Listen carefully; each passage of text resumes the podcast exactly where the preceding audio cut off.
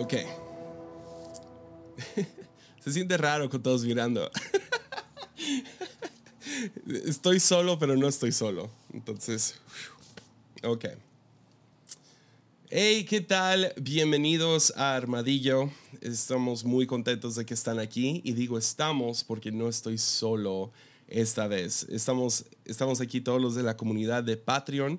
Hay 68 personas aquí conectadas conmigo. Saluden chicos. Ahí están. Yeah. Woohoo. No sé si quieren prender sus micrófonos, pueden decir algo de volada y luego mutean rápido para que no distraigan. Hola. Hola, Hola, hola, hola. Bueno, bueno, bueno.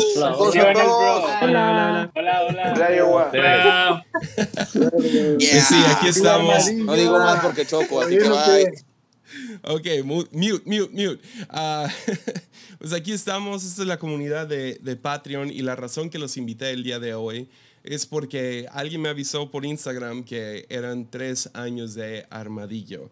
Sí, iniciamos el 25 de octubre. Ah, me acuerdo que estaba desesperado, quería a lo mejor hacerlo los viernes, ah, pero lo saqué el jueves no sabiendo que iba a estar haciendo esto tres años después. Pero ha sido una, una jornada larga, difícil, pero el gozo de mi vida. Disfruto tanto esto y más con una comunidad como esta ah, que apoyan ah, económicamente esto hacia adelante y cada mes nos juntamos. Ah, tenemos reuniones de Zoom donde platicamos, hay preguntas y respuestas o hablamos algunos temas un poquito más polémicos o cosas que no quiero no sé, crudo sería la mejor palabra. Y ah, como pueden ver, el día de hoy ando luchando con gripa. Ah, no, no es COVID, ah, aunque mi broma ha sido, he perdido el gusto y tengo tos seca, pero no, no es COVID. Ah, ando con gripa en medio de la pandemia de COVID-19. Ah, entonces ahí me disculpan los mocos. Pero el día de hoy, aparte de ser el aniversario 3 de Armadillo, esa cosa sigue siendo un bebé, apenas aprendiendo a hablar. y estamos por entrar a la temporada de... ah, no es una temporada, son, son tres días, tres fechas, ¿no? Tenemos Halloween, el 31 de octubre, y luego... ah, dos días después, por lo menos aquí en México, ah, celebramos, festejamos o conmemoramos el Día de los Muertos. Y para cristianos es interesante estas fechas, y, lo entiendo, han sido fechas bastante, no sé, no, no, no observadas, no, no festejadas, y entiendo totalmente por qué, pero quería medio tocar el tema y hablar un poquito acerca de Halloween. Pero antes de, déjales leo el único versículo del día de hoy, Segunda de Corintios 13, versículo 13. Todos los santos les mandan saludos. Todos los santos les manda saludos. Entonces el 31 de octubre es Halloween. Halloween es una palabra americana, ah, gringa en inglés, ah, que, realmente es como un término un poquito más como de, ah, como jerga o no sé, slang para All Hallows Eve. Y All Hallows Eve, si lo dices varias veces, pues termina convirtiéndose en Halloween. Y, pero realmente no inició con la mercadotecnia que tenemos de hoy. O sea, no existía Chucky en aquel entonces y Drácula y, y diferentes cosas que vemos y, y, no sé, ve- vemos a los niños vistiéndose y pidiendo dulces. Ah, no inició necesariamente así y hay diferentes teorías de las raíces de Halloween y... ah, pero la que me fascina mucho es el Día de los Muertos. O sea, he estado fascinado con el Día de los Muertos por un tiempo. Ah, todavía no estoy al 100 si es, si es un día bueno, un día malo, ah, qué se hace como cristiano. Pero investigando todo esto, descubrí esto de All Hallows Eve. ¿Y qué significa? Pues es la víspera, y, ah, y así se llama este episodio, que no dije al principio, pero es la víspera del Día de Todos los Santos. Sí, que es el primero de noviembre. Este es un día que se ha conmemorado en la iglesia, iglesia I mayúscula, por mucho, mucho tiempo. Ah, casi, sí, unos 1500 años se ha celebrado el día donde recordamos, veneramos a, los santos de la iglesia. Y ahorita vamos a entrar un poquito más a eso. Y, ah, el 2 de septiembre es el Día de los Fieles Difuntos, ¿no? Es el Día de los Muertos aquí en México. Y es, y es una versión un poco, no sé, uh, podrías decir cambiada y a lo mejor hay algún historiador uh, viendo Armadillo en este momento que me corregiría y me diría, no, nada que ver y es esto, esto y esto. Pero parece ser que el Día de los Muertos tiene sus raíces en lo que la iglesia uh, católica, y con católica me refiero a universal, la iglesia I mayúscula, ha estado celebrando o conmemorando o ha estado en el calendario desde hace 1500 años, como les dije. Pues el origen, uh, si, se puede decir, cristiano del Halloween, uh, nace más o menos en los años 300. Ah, y era un día, como les digo, para conmemorar o pensar en recordar, ir a visitar a los santos difuntos, a gente en el pasado de la iglesia que, que pues, no sé, merecía tomar un día y recordarlos, pensar en ellos. Y por esta razón siempre ha tenido sus, sus temas sobrenaturales o sus temas mórbidos, sus temas ha estado linkeado, ah, enlazado con lo que es la muerte, cementerios, diferentes cosas así. Te puedes imaginar por qué. Ah, pero la idea era recordarlos. Era, era, ah, era recordarlos y reconocer que aunque estos santos están muertos, todavía forman parte de la comunidad del cuerpo de Cristo. Todavía forman parte del reino y vamos a entrar un poquito más a eso. Pero vivo o muerto, perteneces a Cristo. Ah, una vez más lo digo, vivo o muerto, perteneces a Cristo. El, el cuerpo de Cristo incluye mucho más allá que los que ahorita están vivos en el 2021. Ah, y se va hasta atrás, hace 2000, más o menos unos 2000 años atrás. Ya todos forman parte. Y en los primeros 300 años de la iglesia, mientras todavía se estaba formando, mientras todavía están encontrando que cómo nos llamamos y qué es esto, y ah, algunos lo llamaban el reino, algunos eran los seguidores del camino, ah, algunos eran los creyentes. La iglesia se está expandiendo y moviendo y tienes misioneros y plantadores de iglesia y diferentes personas fieles, nomás sirviendo, enseñando, discipulando. Ah, en cuanto empezó a agarrar más y más fuerza, ah, vemos que la iglesia empieza a pasar por persecución. Y a lo mejor en otro episodio podemos hablar acerca de la persecución cristiana y por qué es que pasaron por persecución. Porque a lo mejor te sorprendería que no era necesariamente por sus creencias en Dios o ni en Jesús, sino era por cómo se portaban. Ah, y se portaban pues bien.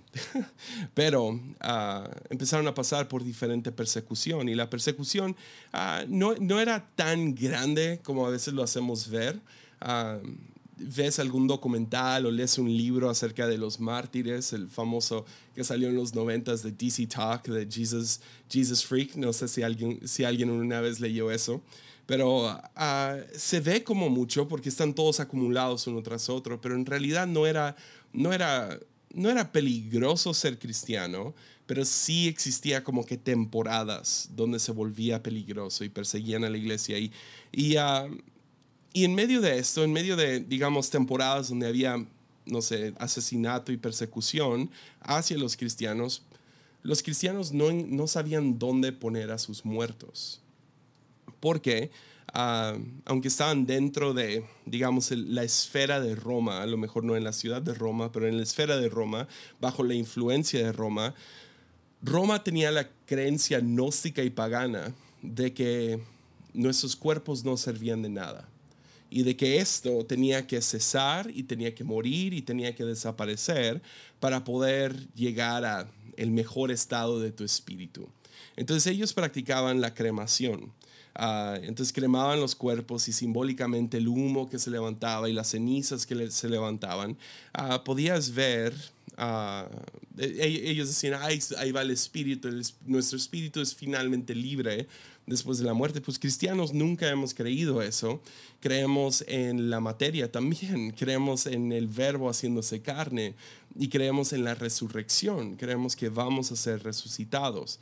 Eso no es para decir no te, si alguien se uh, es cremado no va a resucitar, creemos que Dios es más poderoso que eso, pero uh, podrías entender mientras todavía las creencias se están formando y qué, qué hacemos y todo eso, y como un, no sé, como un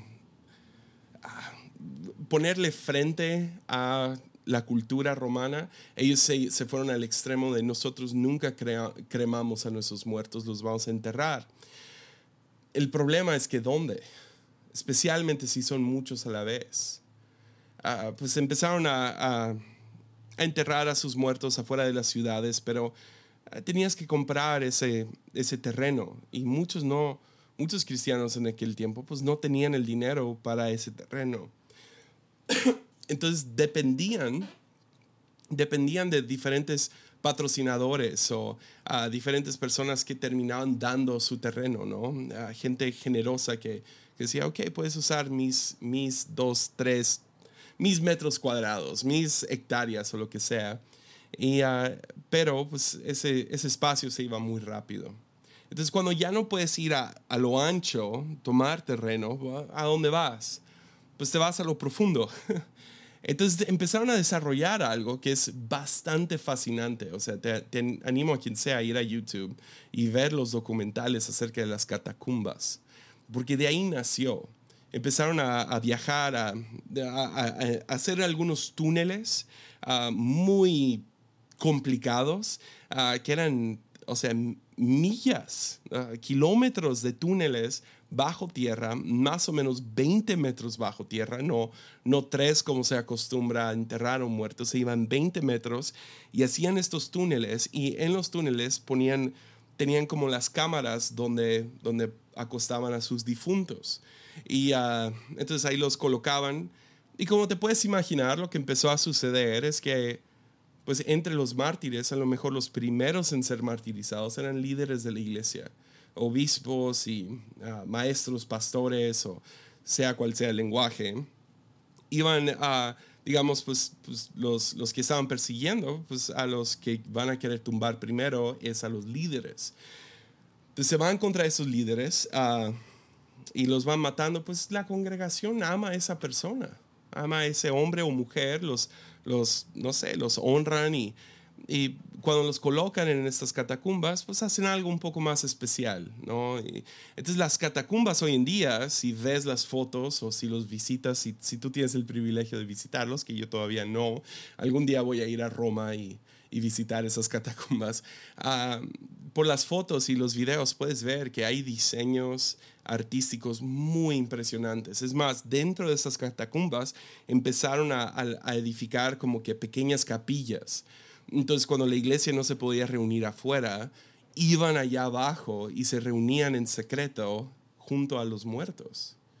Ya, fascinante, ¿no?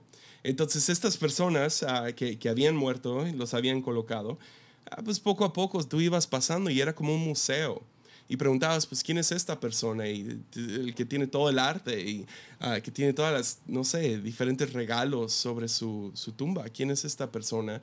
Y luego, pues, te contaban, no, pues este es el obispo tal y lo que él hizo fue esto y esto y se mantuvo fiel hasta la muerte.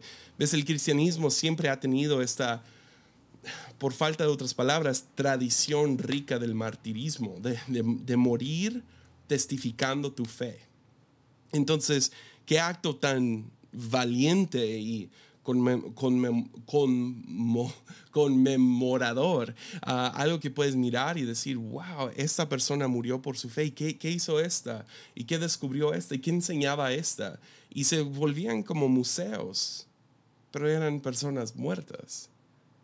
De tanto se desarrolló la costumbre de visitar estas catacumbas para tener algún tipo de conexión con su pasado que desarrollaron el Día de Todos los Santos, primero de noviembre.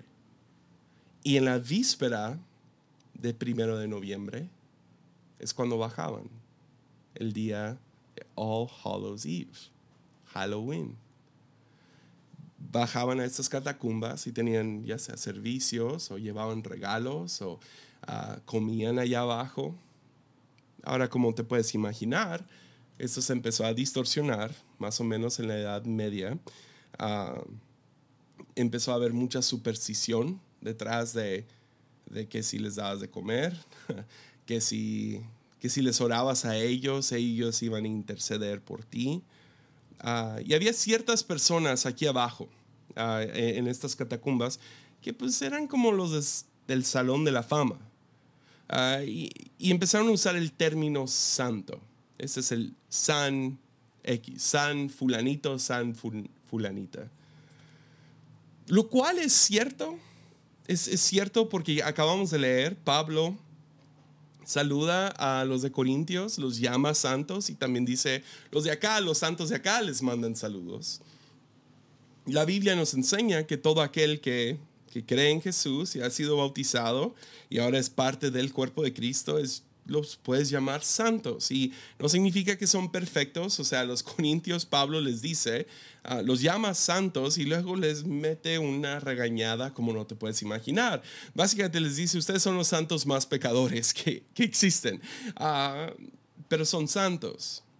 Entonces usar el término santo con estas ciertas personas en las catacumbas no es incorrecto, pero puedes ver cómo se puede distorsionar. Ahora, creo que es natural, todo ser humano admira, admiramos a gente y desarrollamos tipos salones de fama, ¿no? O sea, me tocó visitar el de Pachuca acerca del fútbol.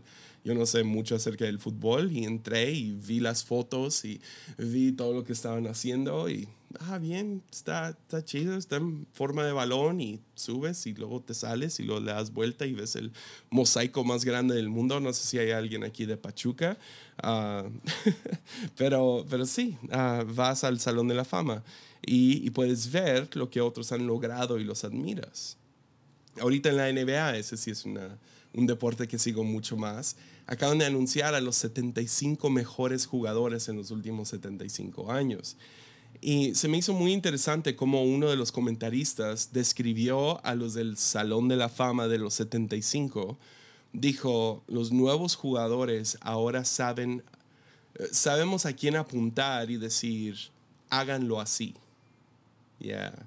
Entonces, si tú quieres ser un centro en el básquetbol, ah, apuntas a Shaquille O'Neal y dices, hazlo así.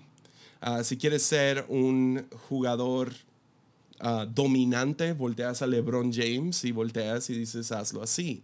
Si quieres ser un buen tirador, apuntas a Steph Curry y dices, hazlo así. Y si quieres ser uno de los jugadores de, de básquetbol más icónicos, volteas a Michael Jordan o a Kobe Bryant y dices, hazlo así, ¿no? Ah, pues así funciona. Y así era, yo creo que nació así.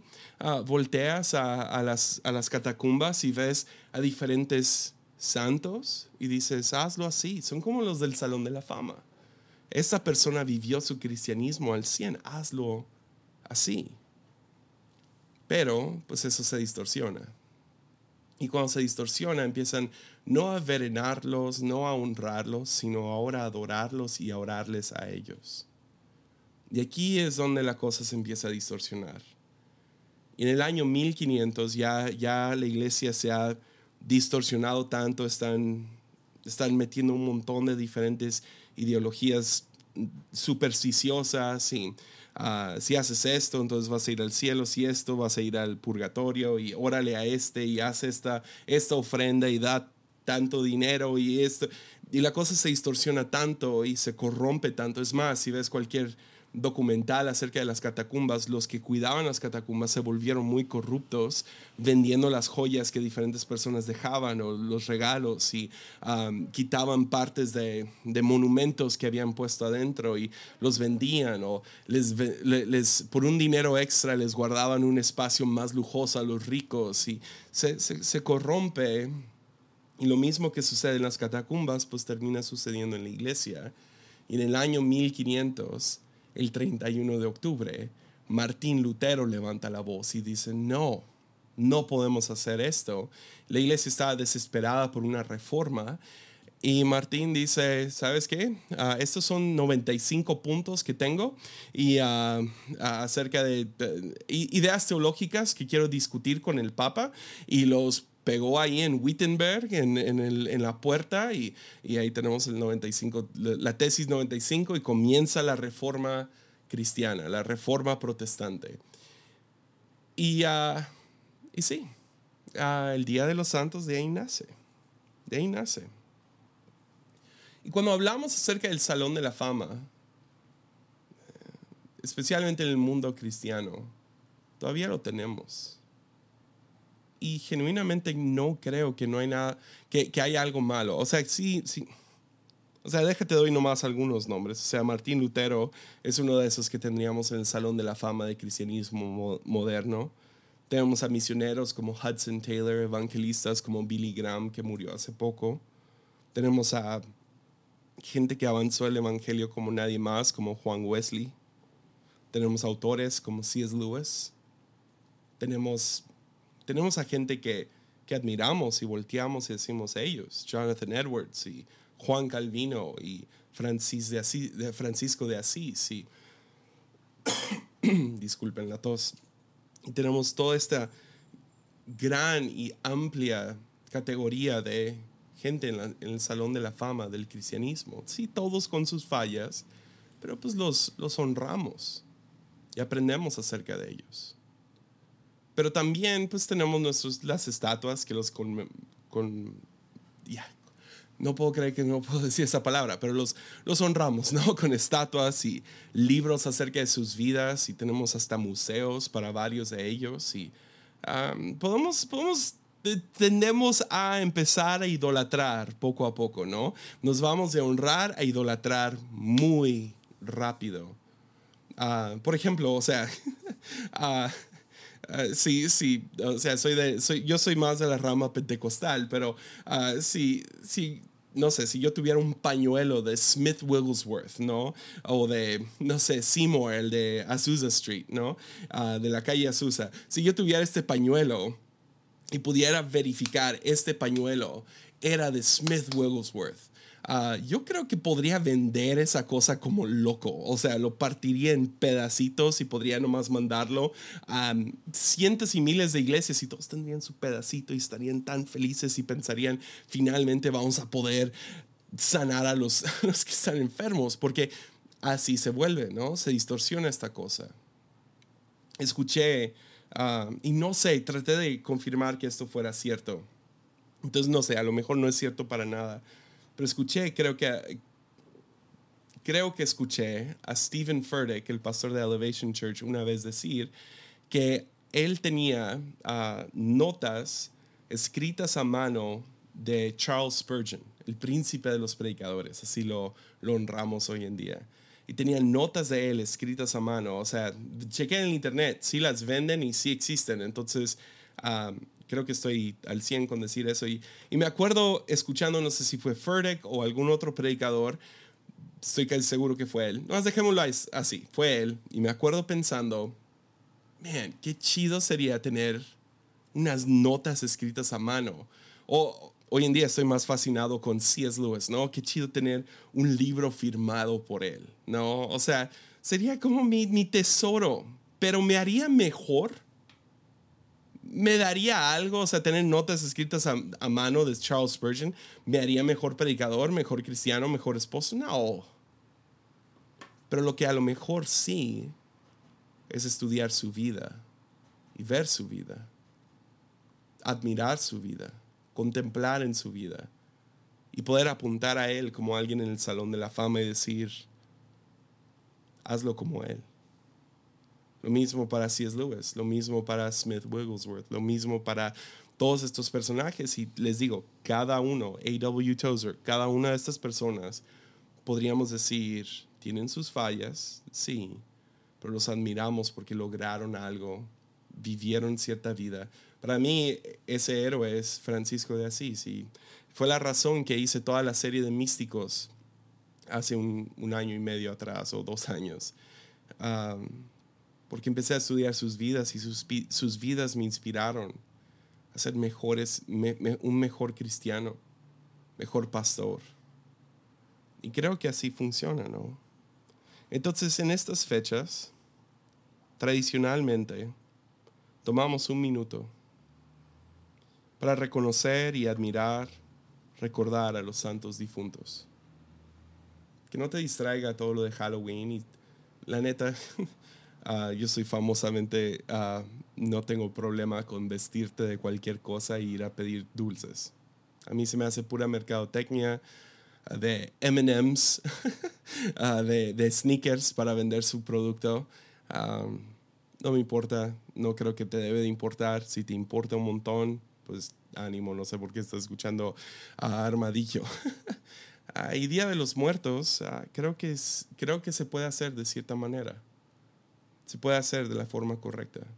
Porque en estas fechas la iglesia tradicionalmente se toma un momento, se toma un día para recordar a los santos difuntos o a los, podrías decir, a los del Salón de la Fama.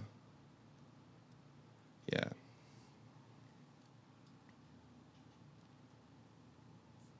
Entonces,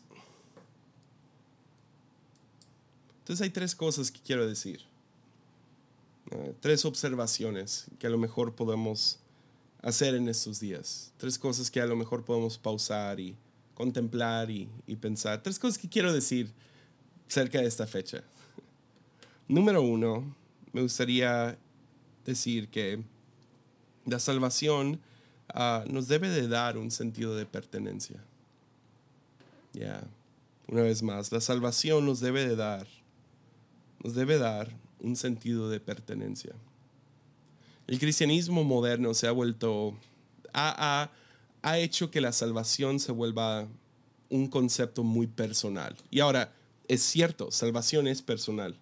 Ah, cuando tú eres salvo, ah, es un encuentro entre tú y Dios nuevamente. Es la, es la redención en, en tu relación con Dios sí. Y es entre tú y Dios. Amén. Gloria a Dios por eso. Que tú vuelves a poder conectarte con el Creador Divino, ¿no? Pero para cristianos en los últimos dos mil años no solamente es eso. De hecho, ese es, ese es uno de los grandes debates en el Nuevo Testamento. Uh, este es a lo mejor el trabajo principal de Pablo fue hacerle entender a los judíos, a los hebreos, que judíos sería el mejor término, a los judíos que gentiles podían pertenecer al reino o al cuerpo de Cristo. Y al mismo tiempo está tratando de convencer a los gentiles que ellos pueden pertenecer. Eso es todo, o sea, podríamos decir, es un 80% de su trabajo en el Nuevo Testamento. Todas las cartas que escribió. Puedes ir a Gálatas, puedes ir a Efesios, puedes ir a Primera y Segunda de Corintios. Sí, claro, hay vistazos de él siendo pastor a estas iglesias, pero la mayoría de su trabajo principal, Romanos y varios de estos libros, es, es hacer el argumento teológico de que gentiles también pertenecen. Y yo sé, hoy en día ya, ya, ya, ya eso ya se arregló se arregla en la Biblia misma y puedes nomás ir a leer a Pablo y te das cuenta, ya se arregló esto, entonces ya para nosotros no es el gran debate, pero en aquel entonces eso era el debate. Ah, se creía que para poder ser, ser salvo tenías que pertenecer a la nación y a la religión en sí, ah, que, por la cual, la cual que, adoraba al Dios verdadero, ¿no? Eh, que eran los israelitas. Y tú tenías que tomar el puesto, rendir tu etnicidad o tu raza, tu religión, para poder ser judío. Entonces, había tres cosas que estaban empujando. Tenías que ser étnicamente, tenías que ser un judío, o sea, practicar su cultura, convertirte, ¿no? En judío. Dos, ah, tenías que circuncidarte. Si no sabes qué es la circuncisión, ve y pregúntale a tu mamá al rato. Ah, y tres, tenías que observar el Torah. Sí. Entonces había estas tres y Pablo dice, no, ya no. No, no, no, no, no. Así era, él siendo judío, dice, así era, pero después de Cristo, ahora el nuevo pacto Ahora ya no se mide salvación a esa manera. No tienes que ser judío para ser salvo, no tienes que estar circuncidado para ser salvo y no tienes que ah, observar el Torah para ser salvo. O sea, puedes comer camarón, gloria a Dios. Ahora, nos diría Pablo, nosotros somos justificados por la fe. Yeah. Somos, somos aceptados, pertenecemos, somos justificados por el bautismo y en la obediencia de Jesucristo. Escuchar a Jesucristo y obedecerlo a Él. Entonces ya no es por tu etnicidad, por tu circuncisión y por observar el Torah. Ahora es por fe, ahora es por ah, bautizarte públicamente y ah, obedecer a Jesucristo. Ya. Y así ahora tú perteneces. Entonces, salvación nunca fue como que asunto personal ahí entre tú y Dios y levanta la mano y hace una oración y, ah, chido, ánimo con tu vida, tú ya eres salvo y te vas a ir al cielo. Nunca fue eso, fue ahora tú perteneces al cuerpo. Y al cuerpo, cuando hablamos acerca del cuerpo, ah, salvación nos justifica para formar parte de ese cuerpo, para formar parte del reino de Dios. Ya, entonces esa sería la primera cosa y a lo mejor está un poco, o sea, me fui por otro lado para regresar, pero sentí que era importante decir eso antes de lo siguiente. La segunda cosa sería que me gustaría decir en el Día de Todos los Santos o de los Santos Difuntos, necesitamos al cuerpo completo de Cristo. A lo mejor lo puedo decir más personal para que nadie se ofenda. Necesito el cuerpo completo de Cristo. ¿Y a qué me refiero con eso? Pues número uno, y ahorita regresamos a esto, pero necesito, necesito el cuerpo de Cristo, el cuerpo completo de Cristo. Estoy hablando históricamente. Ahora, yo pertenezco a una iglesia que más o menos tiene unos 20 ah, años de existencia, La Fuente Ministerios. Hemos estado aquí en Tepic por 20 años. Iniciamos en, un, en una cochera Ah, y llegaron, o sea, había dos viudas y un perro, diría mi papá. Esa era la congregación completa. Y ahora estamos 20 años después y uh, la fuente es lo que es. Yeah. Pero la fuente, aunque 20 años es un buen tiempo, o sea, más de la mitad de mi vida, no es cuánto lleva la iglesia, la fuente ministerio, sino la fuente uh, forma parte de lo que es la iglesia con I mayúscula, la iglesia global, la cual lleva dos mil años. Y entonces tienes todo eso, ¿no? Llamémoslo eso tiempo profundo, ya dos mil años en existencia. O sea, hay pocas cosas que conocemos hoy en día que dos mil años después todavía existen. Ya, hay, pocas. A, lo mejor hasta se te dificulta nombrar una. Pero la iglesia lleva dos mil años. Ya. Entonces tiene, tiempo profundo, pero también la iglesia tiene una tradición ancha. ¿Y a qué me refiero con eso?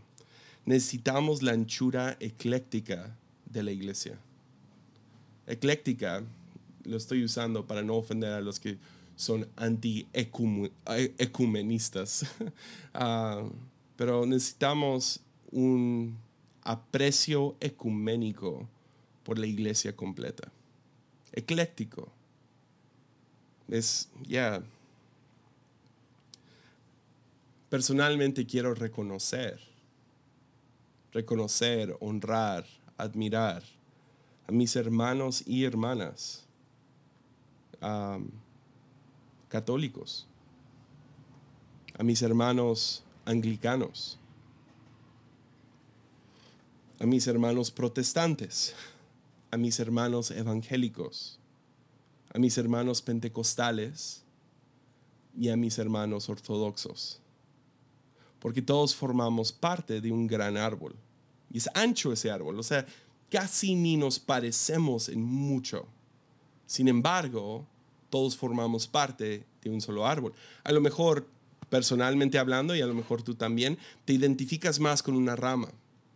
Donde yo creo que se vuelve peligroso es cuando tu rama la que, en la que tú estás es donde tú volteas a todas las demás ramas para decirles que ellos están mal. y dices, no, tú no, porque pues tú crees tal cosa y tú crees la otra cosa y yo creo esto. Aunque todos cabemos dentro de la visión o de, dentro del cuerpo completo de lo que es Cristo. Dentro del cuerpo completo de Cristo. Entonces, ¿a qué me refiero? ¿A dónde voy con esto? Vamos a identificarnos con una rama. Yo personalmente me identifico más con la rama pentecostal la más nueva, es a lo mejor la que tiene más problemas ah, en años recientes. Sin embargo, es donde nací, es donde he estado. Ah, pero yo reconozco y aprecio cosas de cada una de esas otras seis, siete ramas. De los católicos, man, ¿cómo admiro su, su, ¿cómo se dice? Admiro su, su resiliencia con el misterio. E, especialmente hoy en día. Hoy queremos respuestas para todo, lógica para todo. Sin embargo, católicos están bien con el misterio. Y amo eso. O sea, de, la mayoría de los teólogos que, leo, no, así no se dice de, de los teólogos que leo, una gran parte son católicos y de su mensaje, lo más grande es el misterio.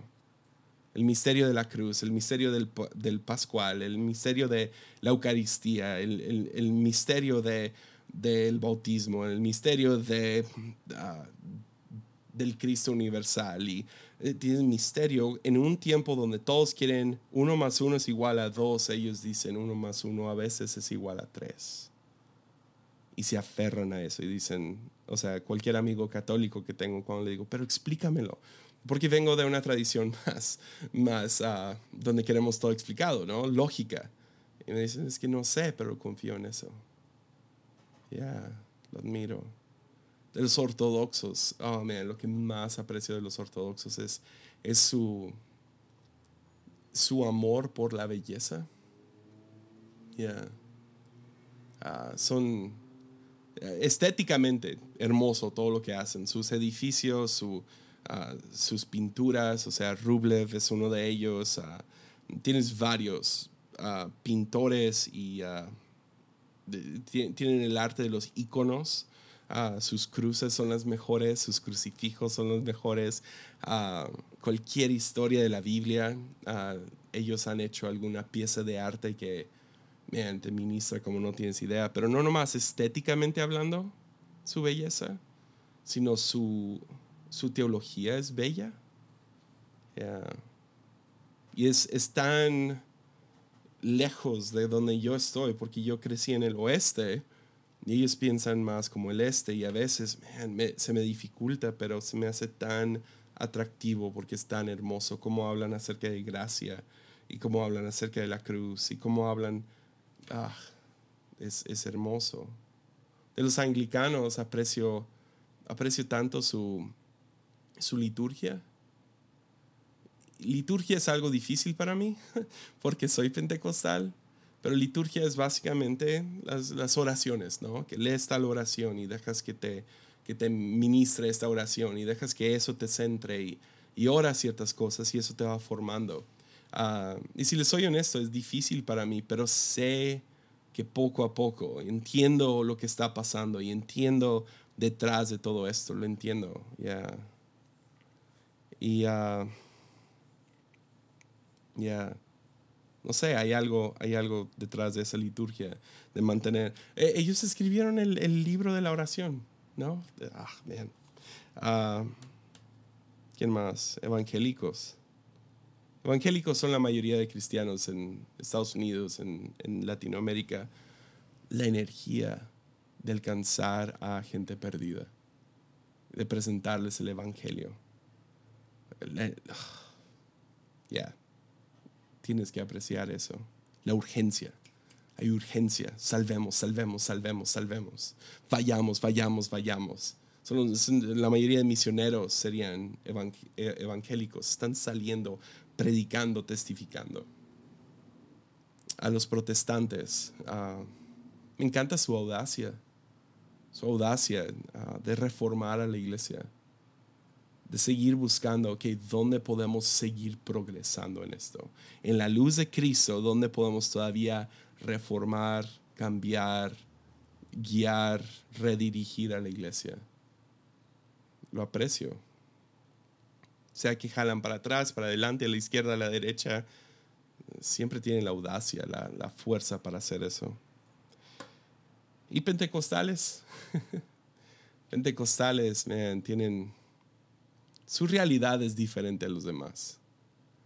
Ah, viven con cierto, cierto despertar en ellos, listos para un milagro, listos para ver lo sobrenatural, listos para lo místico, listos para que Jesús haga algo, que el Espíritu Santo haga algo que no vemos en el mundo natural.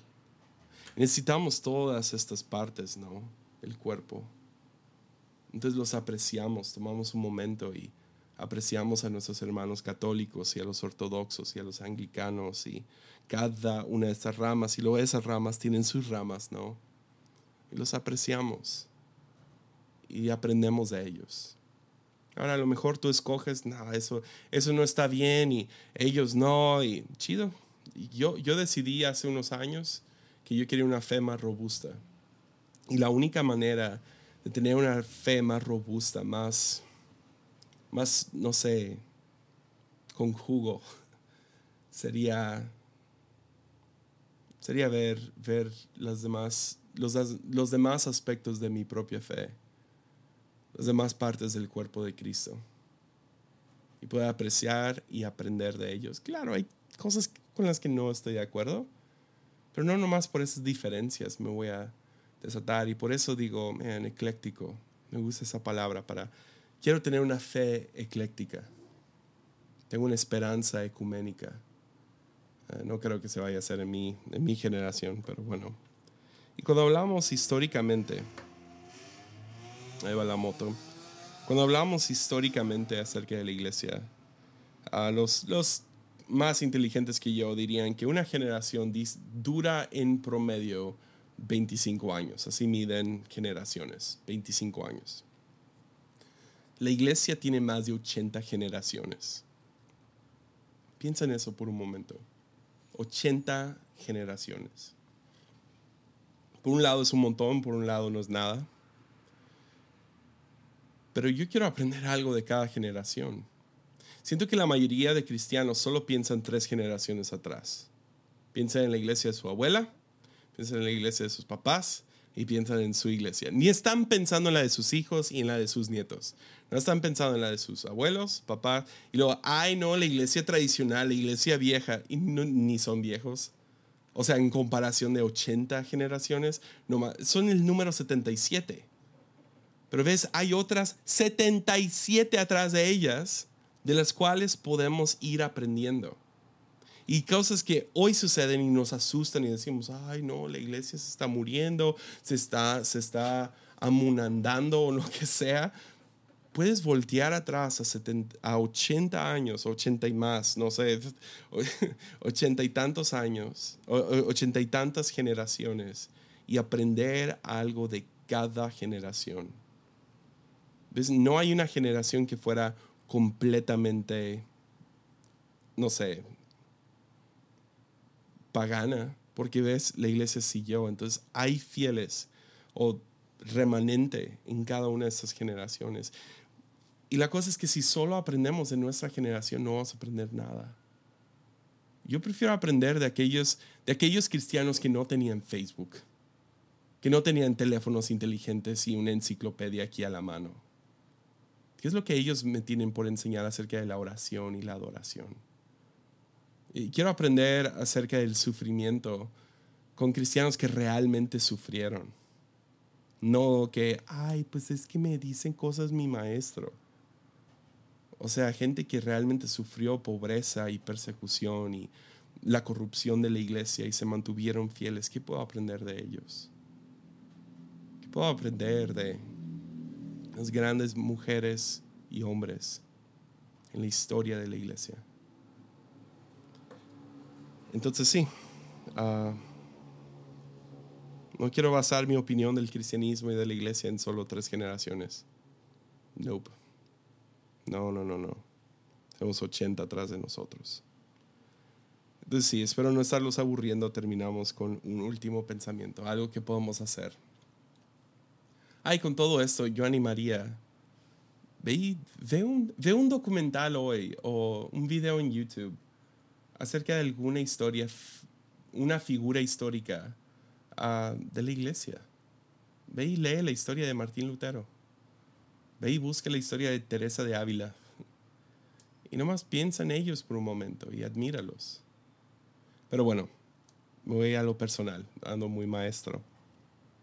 Última, y creo que se les va a interesar a todos.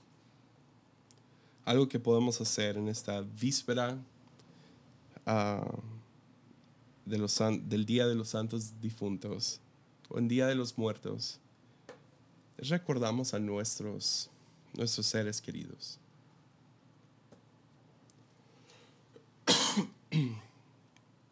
a la gente que nosotros amamos, a la gente que hemos perdido. Y cuando hablamos acerca de la muerte, gente tiene opiniones tan fuertes, tienen, no sé, tienen ideas tan tan concretas y dicen que es bíblico. y no lo es así.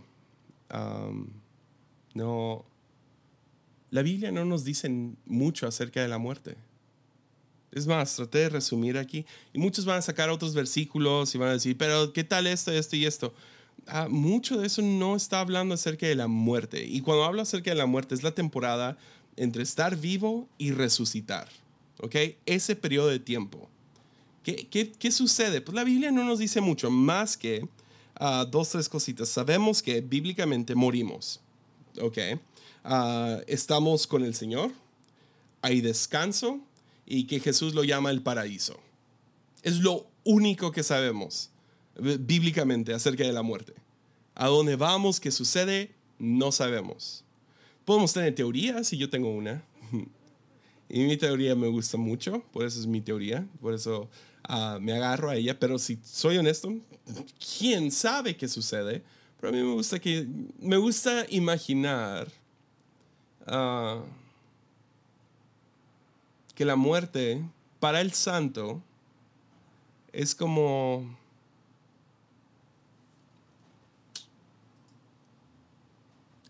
el bosque entre los mundos. Es como el bosque entre los mundos.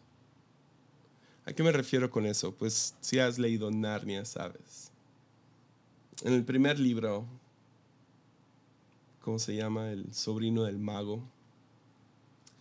Uh, los dos niños consiguen unos anillos para poder viajar a otros mundos.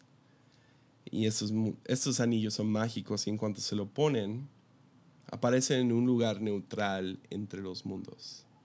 Los mundos se encuentran en pequeñas piscinas.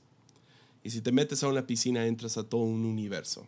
Tipo, si te metes a tal, ah, te vas a meter a Narnia. Si te metes a tal, te vas a meter al de nuestra Tierra, a nuestra galaxia, universo, mundo. Pero hay un montón, ¿no? Un montón de esos mundos ah, por todos lados. Y ah, cuando se ponen los anillos, aparecen en este lugar, el bosque entre los mundos. Pero cuando llegan, me encanta cómo C.S. Lewis describe este mundo. Y creo que C.S. Lewis, tengo la sospecha de que él estaba describiendo ese lugar entre este mundo, cuando morimos, y la resurrección. Se los leo. Ah, esto es el sobrino del mago. ¿Les puedo leer una, una parte? Sí, sí, sí. Nos dice lo siguiente, después de que los dos niños se ponen los anillos, aparecen en uno de los de una de estas piscinas y ah, se levanta, ya no tiene agua, ah, sale gateando de esta piscina y uh, Diggory, el niño, dice esto lo siguiente, mientras se ponía de pie advirtió que no chorreaba agua ni le faltaba aliento, como habría sido de esperar tras un buen chapuzón. Tenía la ropa perfectamente seca y estaba de pie al borde de un pequeño estanque. no había más de tres metros de un extremo al otro con el interior de, eh, en el interior de un bosque. Ah, los árboles crecían muy juntos y eran tan frondosos que no se podía entrever ni un pedazo ah, de cielo. La única luz que le llegaba era una luz verde que se filtraba entre las hojas. Pero sin duda existía un sol potente en lo alto. Pues aquella luz natural verde era brillante y cálida. Era el bosque más silencioso que se pueda imaginar. No había pájaros, ni insectos, ni animales, y no soplaba viento. Casi se podía sentir cómo crecían los árboles. El estanque del que acababa de salir no era el único, había docenas de estanques y uno a cada pocos metros hasta donde alcanzaban sus ojos. Y creía percibir cómo los árboles uh, observían el agua, absorbían, perdón, absorbía el agua ah, con sus raíces. Era un bosque lleno de vida y al intentar descubrirlo más tarde, uh, Diggory siempre, ah, al intentar describirlo, perdón, más tarde, Diggory siempre decía era un lugar apetitoso, tan apetitoso como un pastel de ciruelas. Ahora no sé si a mí se me toca un pastel de ciruelas, pero bueno, a Diggory sí. Y eso es lo que más me gusta. Aquí dice, lo más extraño de todo fue, incluso antes de haber mirado a su alrededor, Diggory ya había medio olvidado cómo había llegado ahí. Desde luego no pensaba en Polly, ni en el tío Andrew, ni siquiera en su madre. Y eh, además ah, no estaba nada asustado, ni nervioso, ni tampoco sentía curiosidad. Si alguien le hubiera preguntado, ¿de dónde has venido? Probablemente habría respondido, yo siempre he estado aquí. Aquella era la sensación que producía, como si uno hubiera estado siempre en aquel lugar y jamás se hubiera aburrido a, pensar, a pesar de ahí nunca sucedía nada, tal como explicó mucho más tarde. En este sitio no sucede nada. Los árboles se dedican a crecer. Es todo. Después los encuentras a los dos, se acuestan y pierden noción del tiempo. Yo creo, yo creo, sospecho que es algo así, la muerte. Es un descanso, un paraíso, un lugar donde no piensas en nada más. Ya, es mi teoría. No sabemos, no sabemos. Pero pensamos en nuestros difuntos, en nuestros seres queridos. Otra pregunta, y la verdad tampoco hay respuesta, solo está la pregunta. Nuestros difuntos, nuestros seres queridos que han fallecido, ah, ¿están conscientes de nosotros? ¿Piensan en nosotros? ¿Nos observan? Porque pues cuando anota un gol, tal jugador dice, yo sé que mi abuela me está mirando ahorita, ¿será cierto? La neta no sabemos, no sabemos, no sabemos. A, lo mejor alguien sale con Hebreos que dice que hay una gran multitud de testigos en el cielo, pero esos testigos ah, no significa que nos están mirando desde ahí arriba, no está tu abuela mirándote meter un gol o ver algo que no debes de ver en la, en, la computadora. O sea, no está tu abuela siendo testiga de ti, no está presenciándote a ti. A lo que se refiere Hebreos es que viven como tenemos una multitud de testigos, como aquellos que están en las, que están en las catacumbas, que testifican que puedes vivir por fe. Que puedes vivir por fe. Los difuntos dan testimonio a nosotros. Pero lo que sí sé acerca de nuestros, nuestros familiares fallecidos, lo que sí sé es que el amor es más fuerte que la muerte. El amor es más fuerte, más poderoso. que la muerte misma. Y creo, o sea, esto no te lo puedo, igual es teoría, pero yo creo ah, que cuando fallece alguien perdemos toda comunicación menos una cosa, amor. Yo creo que es la única forma de comunicación que tenemos con nuestros seres queridos. Y recuerden, estoy hablando de los santos, la, verdad no sea el 100 que sucede con aquellos que no viven por fe y son justificados por fe y son creyentes y, han, y ahora viven como testigos y santos. Pero aquellos que son, que son parte del cuerpo de Cristo, yo creo que todavía podemos comunicarnos en amor. No sé, a lo mejor sienten nuestro amor hacia ellos porque definitivamente por experiencia puedo decir, creo que puedo decir, no sé, puedo decir que he sentido amor de parte de alguien que ya no está de la nada. No siente su amor.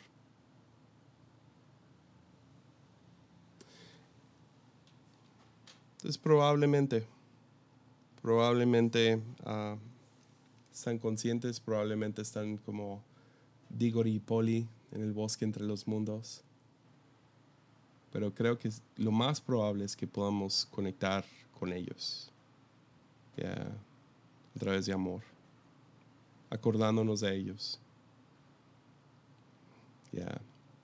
Pero bueno, sea como sea, lo que sí podemos hacer el día de hoy reconocer que formamos parte de un cuerpo más grande que nuestra iglesia local, que formamos parte de, una, de un cuerpo ancho, de un árbol de muchas ramas, y podamos admirar, detenernos y admirar a cada una de estas personas que vivieron vidas llenas de fe.